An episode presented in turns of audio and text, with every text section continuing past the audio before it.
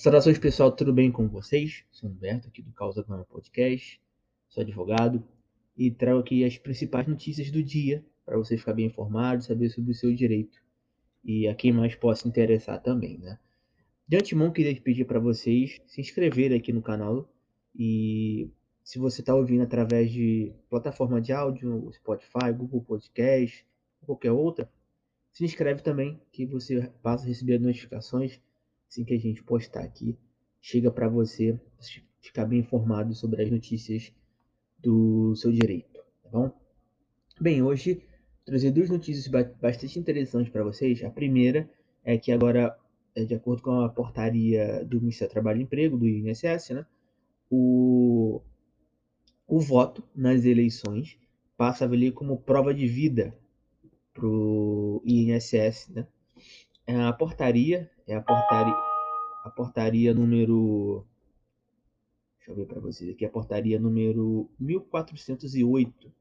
Ela diz que se o segurado, ele, o titular ou beneficiário, né, nos 10 meses posteriores ao seu último aniversário, realizar algum ato registrado na base de dados do, do governo ou das autarquias públicas ou do, da administração pública como um todo, que no caso é votar, no caso Pode ser, por exemplo, é, cadastrar biometria ou fazer qualquer outro tipo de procedimento.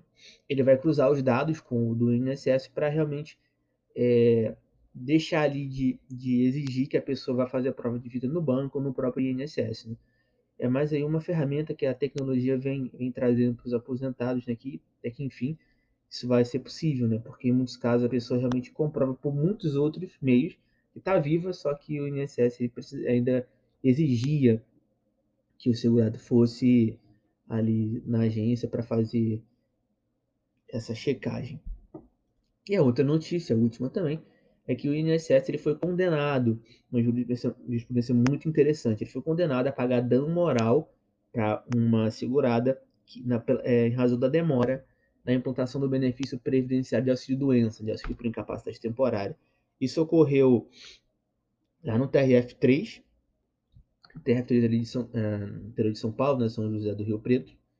É, basicamente, o INSS ele demorou oito meses para implantar o benefício de auxílio-doença de uma pessoa, de uma mulher, que estava acometida de câncer. E em razão disso, ela teve vários problemas, obviamente. em razão, o, o auxílio-doença é justamente quando a pessoa não pode trabalhar ali, a pessoa está em uma situação de incapacidade laborativa.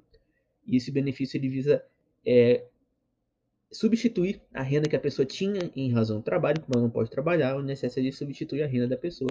Só que o INSS demorou oito meses para implantar o benefício. Isso não foi assim, já havia passado a pandemia, né? E não, não se justificava essa demora toda. E a, a segurada, ela ingressou com ação pedindo dano moral pro, pro, contra né, o INSS em razão dessa demora e conseguiu. Na primeira instância ela ganhou, na segunda foi confirmada.